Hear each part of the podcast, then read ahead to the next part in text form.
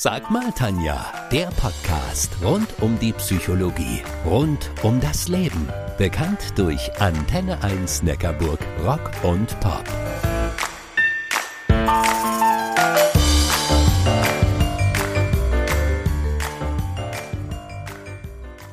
Meine Gesprächspartnerin heute ist Ulrike Scheuermann. Sie ist auch Diplompsychologin und Autorin. Allerdings hat sie deutlich mehr Bücher als ich geschrieben. Unser Thema heute Freunde machen gesund. So lautet auch der Titel ihres neuen Buches. Ihr klares Statement, den größten Einfluss auf unsere Gesundheit haben unsere Sozialkontakte. Hey Ulrike, schön, dass du dabei bist. Hallo Tanja, ich freue mich auch sehr. Ulrike, wir beide, wir kennen uns ja schon einige Jahre. Du bist Autorin von bekannten Büchern. Wenn morgen mein letzter Tag wäre, kam 2013 auf den Markt und ist bis heute ein echter Longseller. Für unsere Hörer, wer noch alles ist Ulrike Scheuermann in 20 Sekunden. Ja, danke Tanja. Also Psychologin, Autorin hast du ja schon gesagt und ich arbeite mit Gruppen und mit Einzelnen hier bei mir in Berlin Berlin und online. Und ich möchte, dass Menschen ihr Leben sozial verbundener und damit dann eben auch gesünder gestalten, was ja oft gar nicht so leicht ist. Wie gestalte ich meine Beziehungen? Und viele brauchen bei Vertiefung und Pflege von Beziehungen Hilfe. Okay, ich geb's ja zu. Rosenkohl, rote Beete, Wirsing und Co. stehen definitiv nicht auf der Hitliste meiner Lieblingsspeisen. Trifft sich also gut, dass Freunde eh viel gesünder sind als frisches Gemüse. Wie ich darauf komme? Ha, das ist eine Erkenntnis, zu der meine Kollegin Ulrike Scheuermann in ihrem neuen Buch kommt.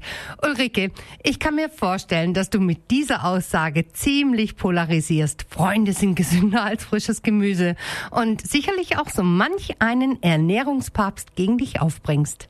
Ja, Tanja, die erste Reaktion ist tatsächlich oft ungläubig. Die Leute sagen, hm, was? Mir wird doch überall was anderes erzählt. Wenn ich dann aber die aktuelle und tatsächlich ja sehr eindeutige Studienlage erwähne und klar wird, dass das nicht einfach meine Meinung als Psychologin ist, dann werden die meisten doch hellhörig. Und außerdem, ich konkurriere ja nicht so sehr, sondern es ist ein sowohl als auch. Na, so gute Sozialkontakte zahlen auf alles andere ein und fördern es. Also gesunde Ernährung, Sport, Schlaf, alles wird besser, wenn man gut sozial verbunden ist mit anderen Menschen. Ulrike, wenn du uns eine Kochstunde geben würdest, welche sind die wichtigsten Zutaten für eine gute, gesundheitbringende Freundschaft? Die erste Zutat ist drei bis fünf nahe stabile Sozialkontakte zu pflegen. Das ist super. Also nicht nur alles auf eine einzige Person zu setzen, denn das überfordert Beziehungen oft. Und die zweite Zutat, mehr soziale Zeit einplanen, trotz Stress, trotz Job und Kindern, weil gemeinsam verbrachte Zeit das Wichtigste ist, um Beziehungen zu vertiefen. Das wusste ich früher auch nicht.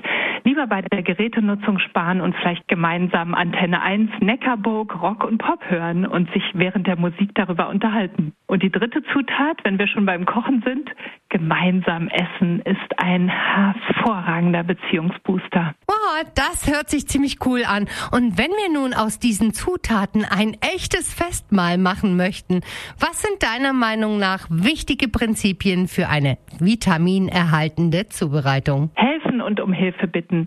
Das bringt für beide enorm viel. Freude, aufgehoben und sich sicher fühlen, sich wichtig fühlen, Hilfe erhalten natürlich und auch Dankbarkeit empfinden. Und etwas Zweites, zum Beispiel entspannte Zeit gemeinsam genießen. Das ist die wichtigste Basis, die oft unterschätzt wird. Ulrike, Corona hat uns allen vor Augen geführt, dass es gar nicht so leicht ist, Freundschaften unter solchen Bedingungen zu pflegen.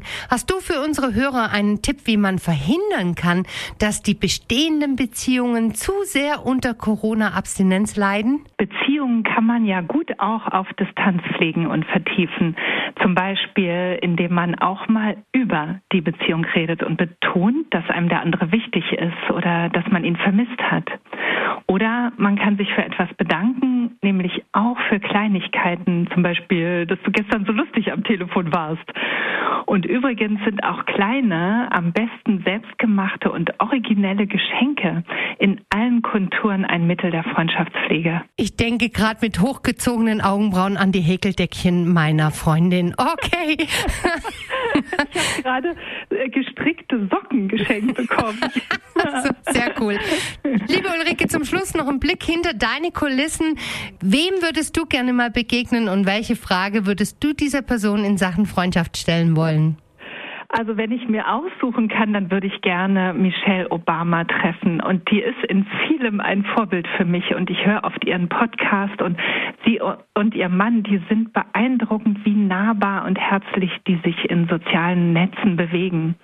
Und dann würde ich sie fragen, wie sie das schafft, so weit verzweigte soziale Netze und gleichzeitig dann eben tiefe und nahe Freundschaften in Balance zu halten. Ulrike, wir könnten noch lange miteinander plaudern. Danke, dass du dabei gewesen bist. Ich danke dir auch ganz herzlich, Tanja. Es war toll. Das Buch Freunde machen gesund bekommt ihr überall, wo es Bücher gibt. Mehr Infos über die Psychologin Ulrike Scheuermann bekommt ihr auf ulrikescheuermann.de. Ich bin die Tanja Köhler, eure Antenne 1 Neckarburg Rock und Pop Psychologin.